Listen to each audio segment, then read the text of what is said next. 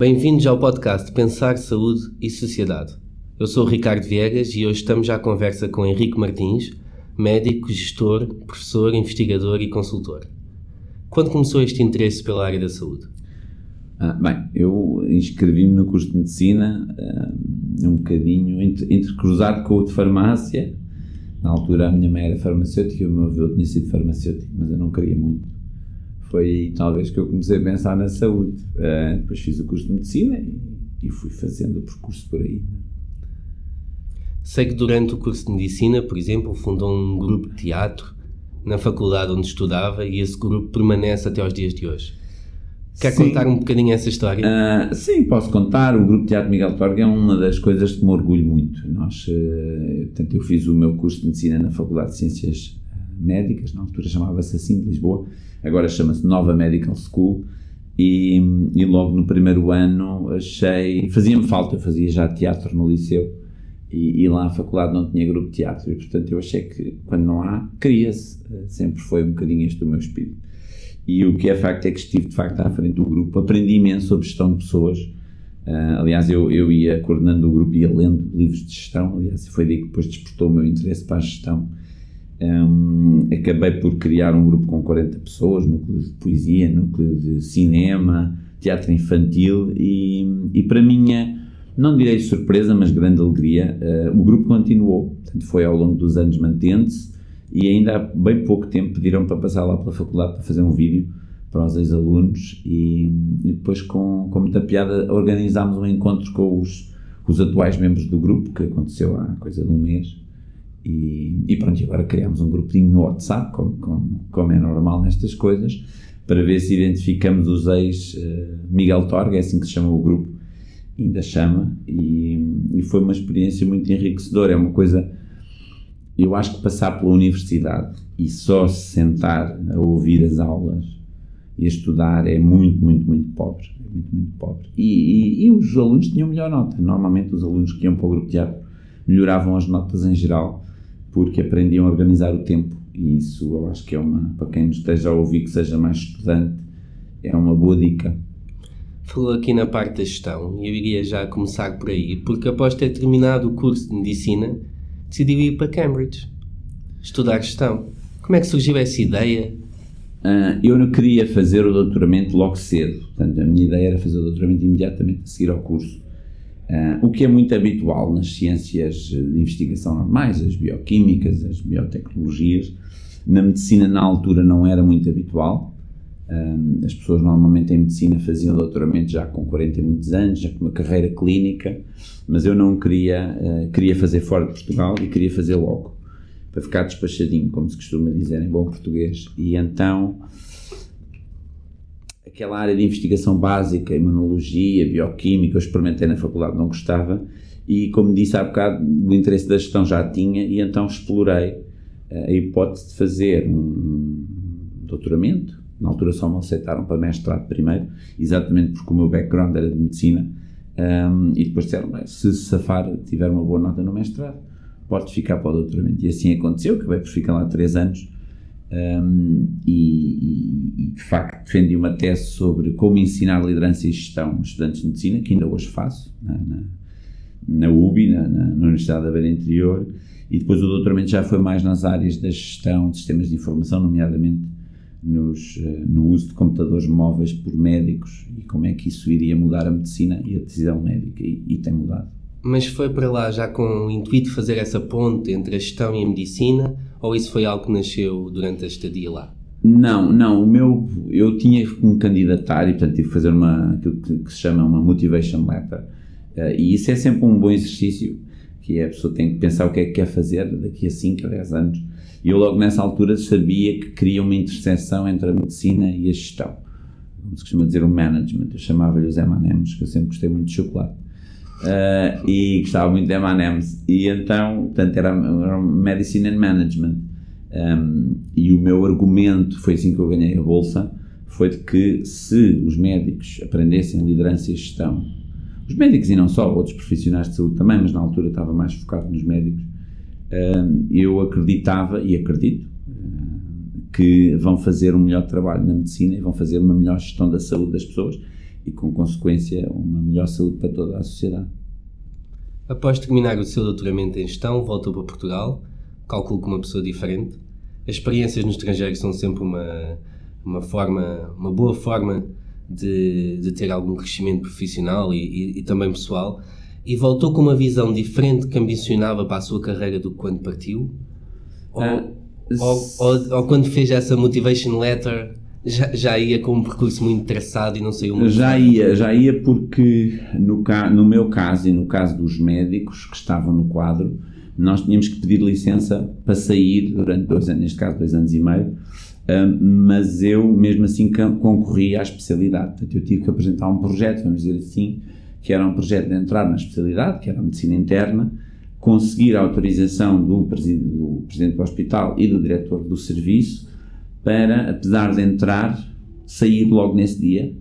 Uh, portanto, eu entrei no dia 1 de janeiro de, de, uh, de 2002, portanto, depois de fazer dois anos do chamado internato geral, uh, mas logo com a condição de que não me apresentava efetivamente ao serviço, só daí dois anos e meio já com três anos letivos feitos de mestrado e doutoramento. E assim foi. Portanto, eu já tinha que entregar esse projeto. O meu projeto, vamos dizer assim, foi trabalhado e foi mesmo feito um documento Word na altura. Um, e, e, isso é uma coisa que eu acho que é importante passar. Não? Uh, nós hoje em dia vivemos numa sociedade que as pessoas fazem planos a um ano. Tudo, tudo, mesmo na, na uhum. política, quer dizer, cada vez está menos na moda ler um documento de 10 anos, um plano a 10 anos, um plano a 5 anos, não há quase planos uh, uh, na saúde, enfim, nem vou fazer comentários, mas no, no geral.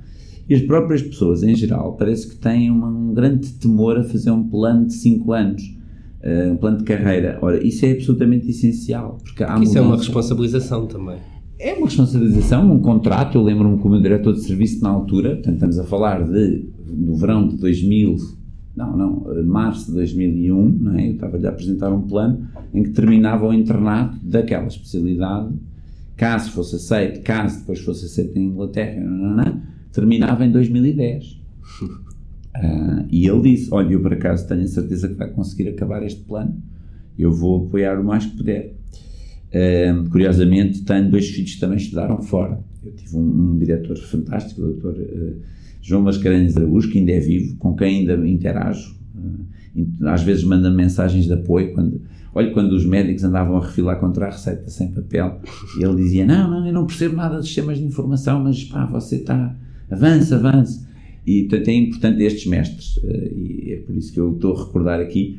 Mas, mas para terminar este assunto, quer dizer, fazer um plano, que obviamente depois tem ajustes, eh, claro que houve ajustes, mas é muito importante. Portanto, licenciaturas de 3 anos, mestrados de 2 anos, são importantes, são etapas, é fácil porque hoje em dia, com estas, eh, esta atomização da formação, as pessoas podem trocar mais de percursos e isso eu acho que é bom na altura era tudo muito monolítico, um curso de 6 uhum. anos, depois uma especialidade de 5 anos, é tudo muito monolítico, mas isso não quer dizer que a pessoa não tenha um plano uh, de longo prazo.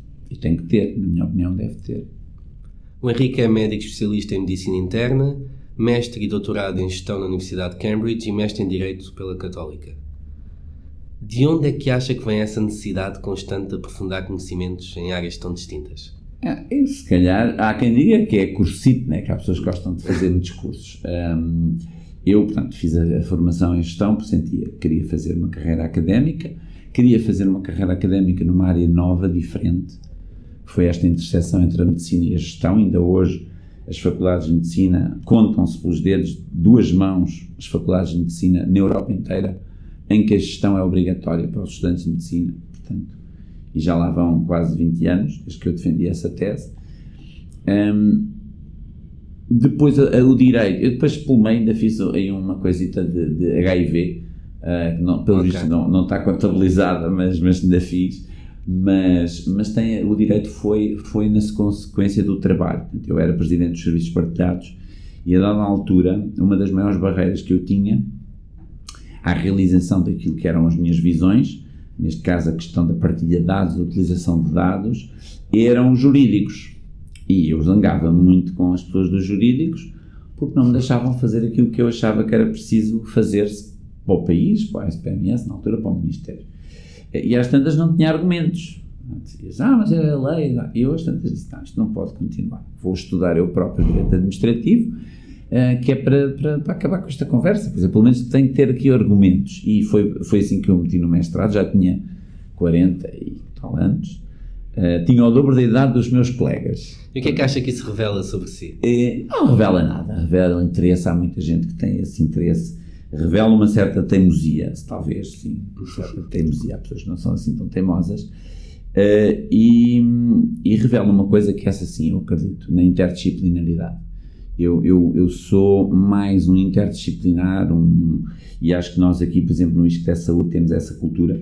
Eu acho que o cruzamento de especialidades, o cruzamento de saberes, uh, é no momento atual mais fértil do que a superespecialização.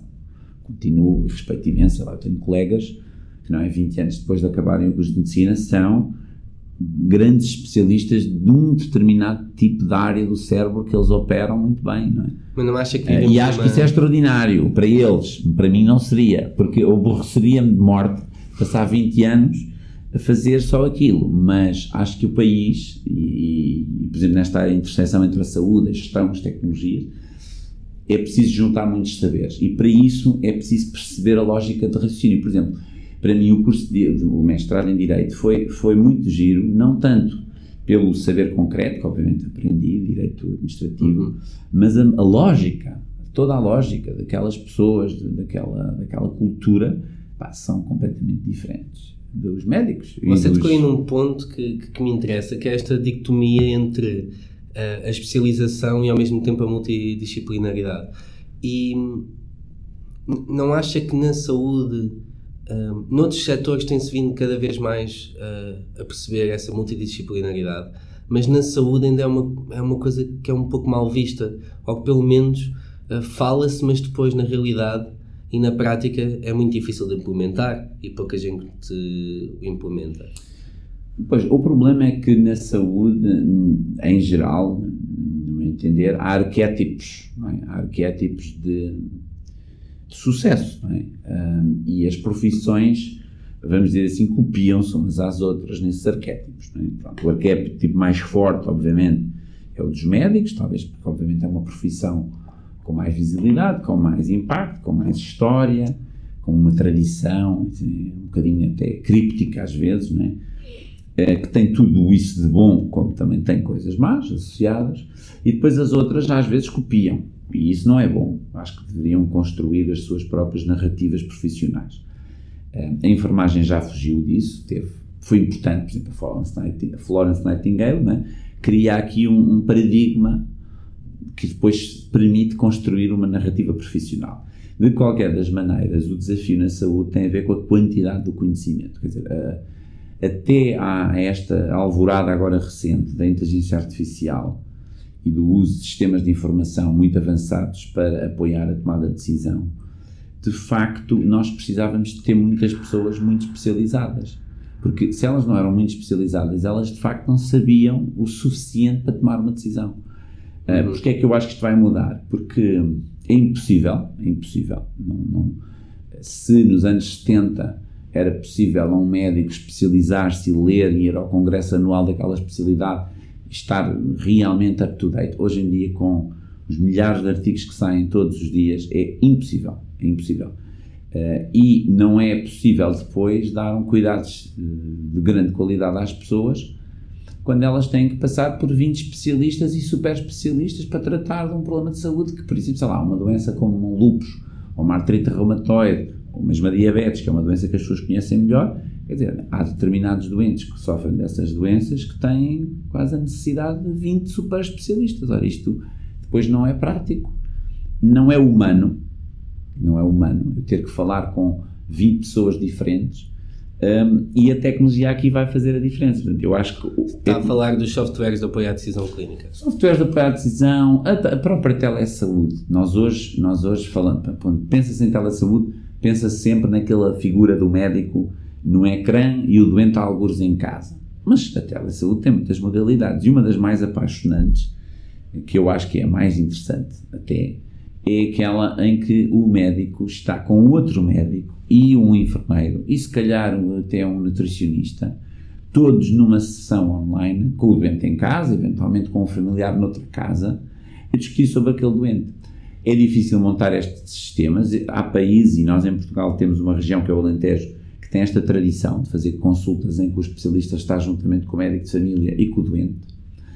É, mas é uma, uma tradição que ainda é muito pouco vista, exceto na oncologia. Na oncologia uhum. já se fazem reuniões com vários oncologistas para discutir um caso.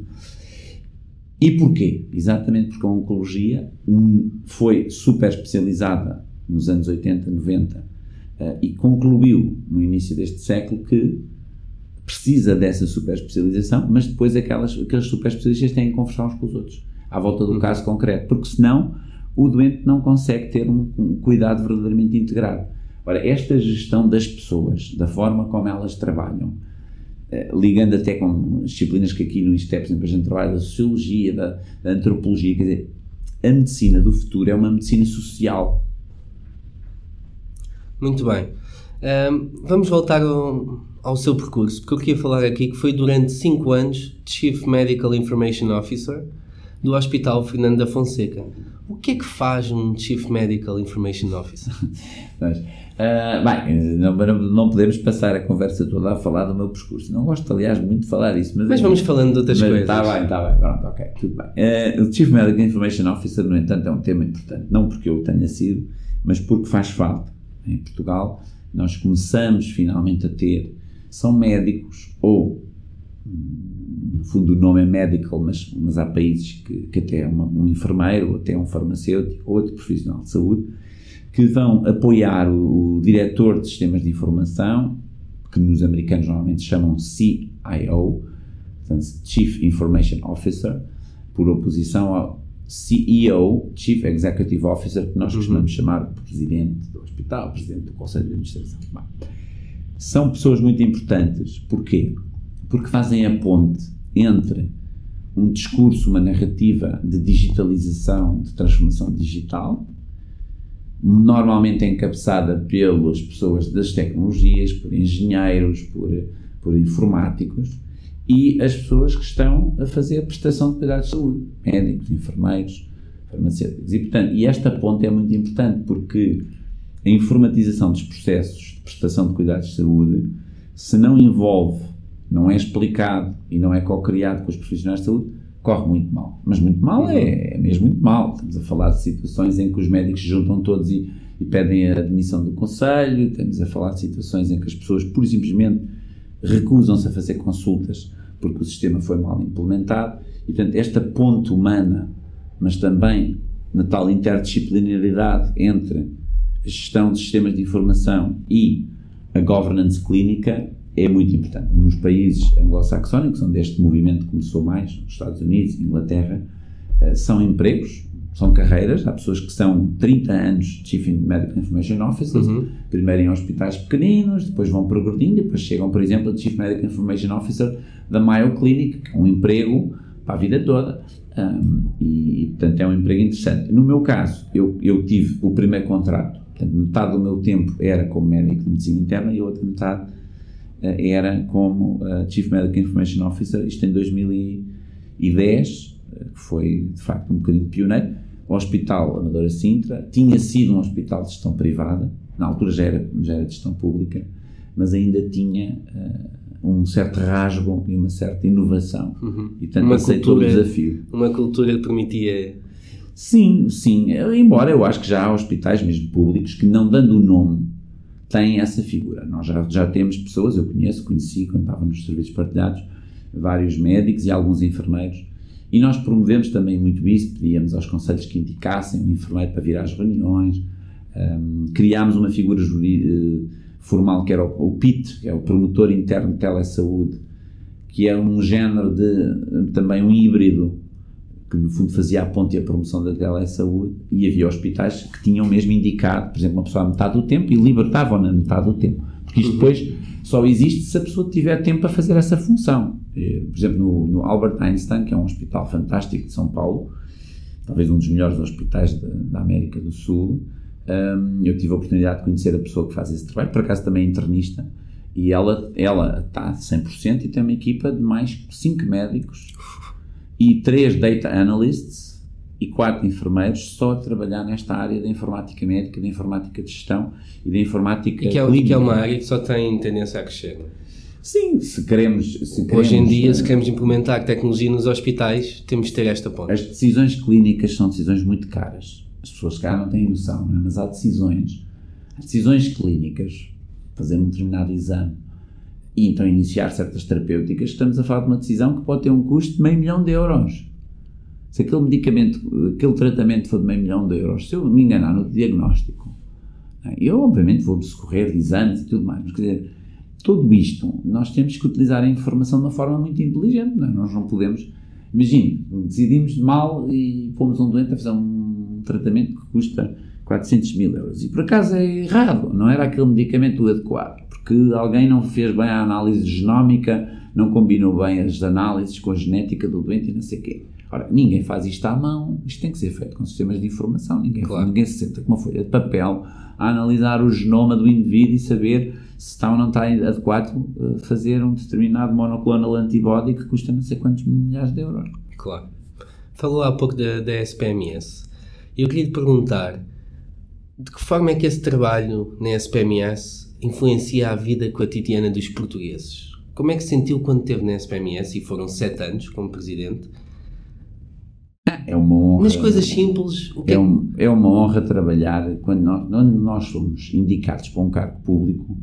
É sempre uma honra. Nós temos que nos lembrar que é um voto de confiança, não é? que o país, como através do seu governo, eh, nos deposita a nós como indivíduos, no fundo, uma missão é? de gestão de uma coisa que não é nossa, é de todos, uma coisa pública, eh, supostamente para o bem público. Claro que quando a gente faz um projeto, sei lá, melhoria do Registro Nacional do Utente. Ninguém sabe bem o que isso é. Não sabem, a gente depois explicando, as pessoas dizem, ah, isso faz todo o sentido. Portanto, o que é o Registro Nacional do Utente? É uma base de dados onde estão todos os nomes das pessoas, os números, as idades, os nascimentos, e que é fundamental para depois pôr a funcionar os outros sistemas de informação todos, porque se a identificação está errada, se a minha idade não bate certo com a minha data de nascimento, se o meu sexo está como masculino e é feminino, ou o que seja, obviamente as coisas vão funcionar mal. Mas é lógico que quando as pessoas chegam a uma farmácia é? e esqueceram-se da receita em casa, mas lembram-se, ah, não, agora já não é preciso ter a receita porque eu tenho aqui uma mensagem no telemóvel. E chegam a um claro. farmacêutico e dizem, olha, está aqui este número, uh, vi-me lá isto. E o farmacêutico naturalmente lhe dá o medicamento que ele durante anos só levava quando tinha o papel. Quer dizer, é lógico que isto é uma, uma evolução, não é? Nós tivemos diversos projetos diversos, diversos, e estruturalmente, por exemplo, a Receita Sem Papel é um projeto importante, mas estruturalmente até pode nem ter sido o projeto mais importante, do ponto de vista de sistemas de informação. Mas, para, para o cidadão comum, foi sem dúvida o projeto com maior visibilidade. É, porque, de repente, e foi mesmo de repente, a primeira Receita Sem Papel foi produzida no dia 25 de setembro um, de 2015, na altura foi uma prenda de anos, eu faço antes de 24 de setembro. podem dar, podem dar prendas se quiserem. E na altura tinha esta coisa combinada com as equipas, que era uma prenda. Eu tive, acho que tive sorte, tive sempre uma relação boa com quase toda a gente. Assim, pessoas que não gostam do presidente, isso é normal. Um, e, e então deram-me essa prenda. Ora, a primeira foi essa, e um ano depois, ou seja, a 25 de setembro de 2000 e 16, nós tínhamos no SNS 97% das receitas produzidas com a receita sem papel. Ou seja, ainda que se imprimisse a folha, porque às vezes o doente ainda queria levar a folha, e ainda hoje pedem às vezes a folha, por razões diversas. As pessoas gostam de escrever na folha, gostam de pô-la no frigorífico, porque claro. está lá escrito como é que é como para um tomar o comprimido, é um lembrete para tomar. Enfim, é toda uma outra conversa que ocupava aqui muito tempo. Mas num ano, de repente, Uh, um projeto que passou dois governos e dois, e dois partidos, portanto foi um, governo, um projeto que começou com um, um governo do PSD e acabou com um governo do PS, isso é, isso é interessante também. Um, portanto, em pouco tempo, portanto, foi de facto uma mudança brutal. Eu acho, eu acho que muitas vezes é esse o objetivo, ou seja, que a tecnologia, é que há muita tecnologia que se faz, mas depois as pessoas não, não, não integram, não é? Sim, ou não a experimentam. Porque, não experimentam. Porque é preciso perceber que é preciso perceber que nem tudo o que se faz, por exemplo, numa instituição como os serviços partilhados, é visível e é explicável ao cidadão comum. E não tem que ser, na minha opinião, não tem que ser. Deve haver imensa transparência, mas o cidadão comum não tem que perceber, por exemplo, que eh, a compra centralizada, porque a SPMS não tinha só os sistemas, tinha também as compras, por exemplo. A compra centralizada de eletricidade, ou seja, comprar eletricidade para todos os hospitais do país, em vez de cada um comprar por si, naquele ano, eu lembro-me na altura, nós temos as contas, poupou 6 milhões de euros ao Serviço Nacional de Saúde. Ora, o cidadão comum não tem que perceber nada disto, quer dizer, isto é boa gestão, claro. tem, isto tem que existir, tem que funcionar. Um, agora, a receita sem papel, claro, é muito evidente, as pessoas perceberam, as pessoas então, sei lá, na pediatria, não é? é o paradigma, é uma mudança completamente. Eu telefono ao pediatra e de repente, em vez de ter que ir lá buscar uma folha ou ir à farmácia, às vezes as pessoas faziam essa coisa, vão à farmácia, depois entregam a folha mais tarde, a venda fica suspensa, enfim, são esquemas que cada vez são menos fáceis de fazer e não são muito bons de, de serem feitos. Porque no meio dessa confusão, às vezes as indicações vão erradas, a posologia vai errada, ou seja, a maneira de tomar. Hoje em dia as pessoas falam com o pediatra e enquanto estão ao telemóvel, o pediatra tem uma app que nós na altura criámos e que é hoje uma das apps mais utilizadas pelos médicos, chama PEM Mobile. Há pelo menos 52 mil médicos em Portugal a usar. Note-se que só há 60 mil médicos, entre médicos e dentistas. Estamos a falar de 80, 85% dos médicos usam isto. Eu consigo fazer a, a, receita enquanto estou a falar ao telefone. Então eu acabo a chamada, acabo não, pode ser a meio, e ele já recebeu a receita. Quer dizer, isto é uma revolução, não é? Claro. Uma revolução, uma revolução positiva, não é? E depois potencia a telesaúde, por exemplo, há países que falam telesaúde, mas sem receita, sem papel, a telesaúde fica muito amputada. Então eu faço a consulta à distância, mas depois não consigo que ele tenha a receita. Claro, nem todas as consultas precisam de receita, mas muitas precisam. Já há muitas que precisam, exato.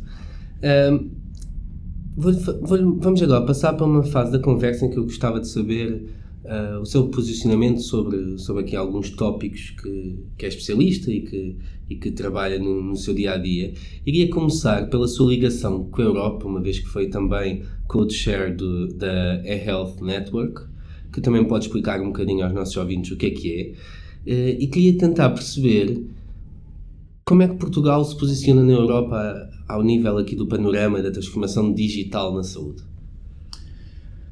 A Health Network é um género, bem, mal comparado, mas assim as pessoas percebem, é um género de Eurogrupo da saúde digital. Portanto, é, um, é, um, é uma estrutura de, de policy, portanto, de, de, de, definição de políticas, neste caso, políticas comuns para a saúde digital, que foi criada por, uh, por lei, portanto, pelo, pelo, regulamento que tem a ver com a Diretiva 2000, uh, 2011, portanto, que é a primeira e única peça legislativa sobre saúde na União Europeia, chama-se a Diretiva de Cuidados Transfronteiriços, um, e que tem um princípio muito importante, que é, se as pessoas circulam na Europa, podem precisar de cuidados de saúde, se precisarem de cuidados de saúde fora do seu país, devem ter direito a esses cuidados de saúde e devem ser reembolsados por esses cuidados de saúde, pelo menos pelo valor que elas beneficiariam no seu país de origem. Uhum.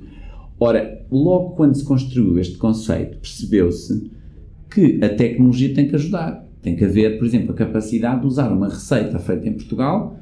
Quando eu aterro na Finlândia, tenho que poder ir à farmácia buscar a receita. E se eu tiver um acidente na Finlândia e não souber explicar o que, é que, o que, é que se passa comigo, quais são as minhas principais doenças, também seria bom ter uh, um resumo, aquilo que nós chamamos um patient summary, uh, daquilo que são os meus principais diagnósticos, medicamentos, dispositivos, alergias. Estes, e neste espírito, construção de, de, uma plataforma digital que apoie a segurança do doente, muito importante, que pensou bem, mas isto vai significar um trabalho em conjunto e vamos ter que ter aqui um fórum onde se vai discutindo isto. E, portanto, criou-se a Health Network, o primeiro co-chair, chama-se co-chair porque é chaired pelos países e pela Comissão, portanto, há dois okay. co-chair, um é indigitado pela Comissão Europeia e o outro é votado de entre todos os países da União Europeia.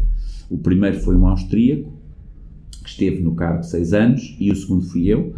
Um, e, e, e, portanto, no fundo, nesse fórum fazíamos reuniões de seis em seis meses, discutíamos os assuntos, aprovávamos guidelines e construímos, efetivamente Portugal teve um papel muito importante, construiu tecnicamente o, o conector chamado OpenNCP, a SPMS teve um papel muito importante eh, e Portugal foi dos primeiros países a partilhar dados transfronteiriços do Patient Summary, por exemplo, com na altura com a República Checa e tudo mais. Agora há mais países a fazer. Falou sobre isso dos dados. Qual é a importância dos dados em saúde? Uh, hoje em dia, cada vez se fala mais em dados. A importância dos dados é tão grande, tão grande, tão grande, que temos neste momento em discussão no Parlamento Europeu e, na, e, na, e no Conselho, é? Portanto, o Conselho é o que reúne todos os primeiros ministros dos países da União Europeia, uh, uma proposta de regulamentação que é um regulamento, é igual ao famoso RGPD, que muita gente sabe o que é, portanto, o Regulamento Geral de Proteção de Dados. Este regulamento, neste momento, está em discussão, foi proposto em maio deste ano, um trabalho que demorou anos a montar, nós participámos também Portugal, enfim, vários países. Uh, Chama-se o regulamento do European Health Data Space, exatamente a criação de um espaço de dados de saúde que significa o quê? A exploração dos dados para a prestação de melhores cuidados de saúde mas também para a investigação, a descoberta de novos medicamentos, vacinas, uh, definições de políticas de saúde mais adequadas. Um, e, é uma eh, evolução, então? Eu, não, eu acho que é uma evolução. Eu acho que não é uma revolução. Eu acho que a saúde sempre teve muitos dados. Nós, quando falamos com a cardiologia, eh, é uma especialidade que sempre trabalhou os dados, há muitos anos. Nós falamos, por exemplo, com as pessoas da área da pediatria, da genética, ah, das doenças congénitas, sempre foram pessoas muito dedicadas à análise de dados. Os biostatistas do século passado faziam trabalhos brutais, né? a malta da epidemiologia, da saúde pública. Ah, mas há uma evolução, e a evolução é onde é que há aqui o componente revolucionário. É que, de repente, no caso do espaço europeu, eu passo a poder fazer análises muito sofisticadas e com muitos doentes. Uma das coisas que sempre foi muito importante na medicina uh, e na saúde é a casuística, ou seja, o número de casos. Eu, se tiver uma doença muito rara, uh, imagina, há doenças que em Portugal só há dois doentes com aquilo. Em 10 milhões, aquela doença acontece uma vez em 5 milhões. Ora, mas se eu juntar todos os doentes da Europa, já tenho de repente quase 50, já dá para fazer um estudo clínico. E é, e é aqui, nas doenças raras, uh, nos rare cancers, portanto, cancros raros, que um, esta junção dos dados a nível da escala europeia é muito importante. A segunda razão, que é muito importante, é para a construção de algoritmos de inteligência artificial. Portanto, eu, claro. para construir bom, boa inteligência artificial, tenho que ter muitos dados, dados de muita qualidade, mas muito importante, dados de muitas proveniências diferentes, porque senão monto um algoritmo as pessoas entendem assim o exemplo, quer dizer, eu monto um algoritmo para detectar lesões da pele. Mas a pele que mostra ao computador é sempre uma pele super branca, super nórdica. Está-se mesmo a ver que aquele algoritmo não vai funcionar bem numa pele muito morena. E não funciona de facto. Portanto, eu tenho que criar estes pools de dados uh, para poder ter aquilo que eu, aí sim, acho que é uma revolução, que é nós termos tomadas de decisão fortemente inspiradas em modelos de inteligência artificial. Um dos temas mais quentes da atualidade na saúde em Portugal é a falta ou não de médicos, bem como a dificuldade de atraí-los para o SNS devido às condições de trabalho pouco atrativas. Em 2018, Portugal era o terceiro país da União Europeia com mais médicos por 100 mil habitantes. Serão as tecnologias que promovem a automatização de processos uma das soluções para médicos e outros profissionais de saúde se possam concentrar nas suas funções clínicas e não perder tempo com tarefas administrativas de baixo valor acrescentado? Ah, eu acho, primeiro, eu acho que não há muitos nem poucos. Eu acho, sempre achei que havia, que havia os, quer dizer, os números da, OCDE, da OCDE e da, e da, e da, União Europeia são, são claros, quer dizer, nós temos montes de médicos por habitante, não há dúvidas nenhumas que temos. Estatisticamente, tantos quanto aos que deveríamos de ter. Portanto, a questão não se coloca no número. A questão muitas vezes coloca-se na produtividade e na ineficiência das organizações na gestão do trabalho.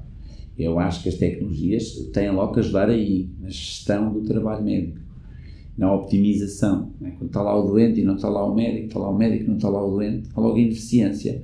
Isto acontece imenso, por exemplo, nos blocos operatórios está o anestesista, mas não está o outro, está o enfermeiro, mas não está ainda o outro. E, e, às vezes não é culpa de ninguém. Depois vai a ver e afinal não é culpa de ninguém. Uh, é tudo muito complexo. E eu costumo sempre dizer, quando me diziam assim, ah, isso é muito complicado, então comece já.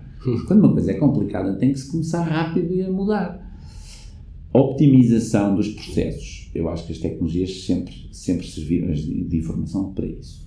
Outra coisa é eu conseguir que o mesmo médico seja mais, seja mais capaz de decidir e decida com menos erro. Porque sempre que eu me engano, que é uma ideia importante que deve ficar, o erro médico e o erro em medicina e o erro nos sistemas de saúde, é, tem sido estudado. O professor Fragato, por exemplo, é uma pessoa que estuda muito essa matéria, fala bem sobre isso.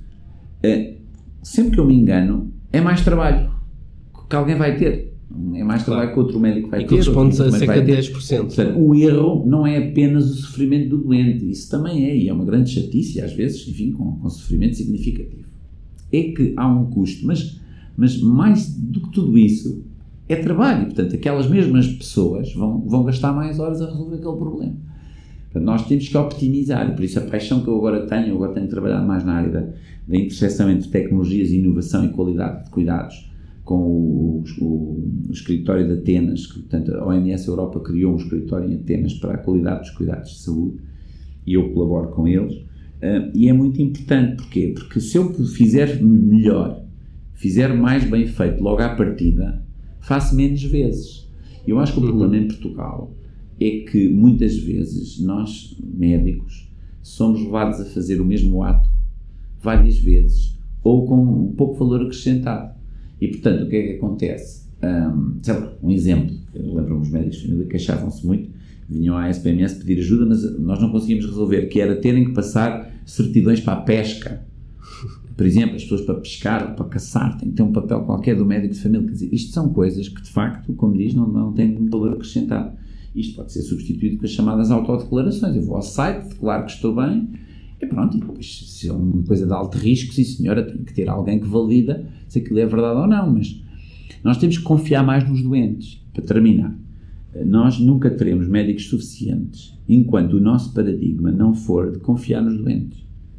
Empoderar os doentes, ensinar os doentes e confiar, confiar que eles vão tomar o medicamento da forma adequada, dar-lhes ferramentas, de preferência digitais, para eles saber os riscos que está a correr quando tomam um determinado medicamento.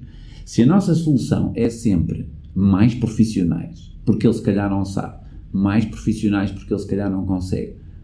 Nunca vão chegar, nunca vão chegar. Porque os doentes em geral, não são todos, mas os doentes em geral, e então se forem ensinados assim, e nós temos essa cultura muito paternalista, vão sempre preferir o mimo de um enfermeiro do que, no fundo, um chatbot que lhe diz o que é que é para fazer. Claro. Mas, e eu percebo isso, mas, mas não é esse o futuro. Não é, o futuro não pode ser esse, porque não é, não é sustentável.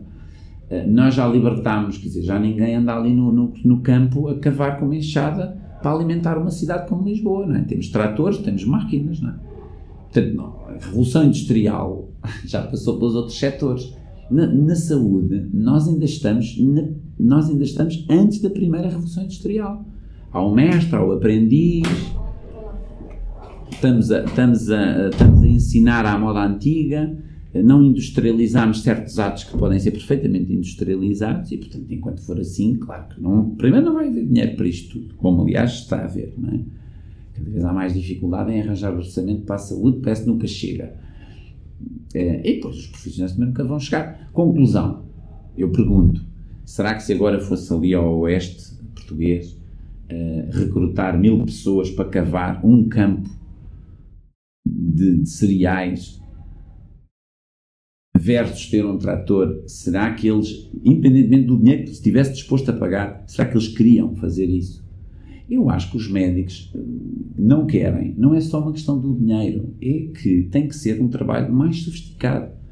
Se nós claro. pusermos uh, mais robotização, mais informatização, por exemplo, os médicos, neurocirurgiões portugueses que têm a capacidade, por exemplo, de trabalhar com cirurgia estereotáxica, gostam do que estão a fazer. Um urologista num hospital público que possa usar o robô da Vinci, se calhar não se despede.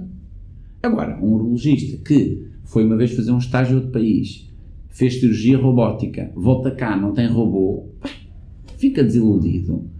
Não é só a, não é, só a, não é a tecnologia substituir, é a tecnologia complementar, tornar mais interessante aquela profissão que sempre foi. As pessoas têm que entender uma coisa: a profissão médica, a profissão da saúde, enfermagem, sempre foram profissões fortemente ligadas à ciência e à tecnologia. É isso que os atrai. Se assim encher tecnologia o SNS, eu não tenho dúvidas nenhumas que eles voltam e se calhar não pedem assim um salário assim tão mais alto. O que as pessoas querem é um sítio para trabalhar que seja realmente excitante. Isso é que as pessoas gostam. Tínhamos muito mais coisas para falar, mas uh, vou-lhe só fazer uma última pergunta.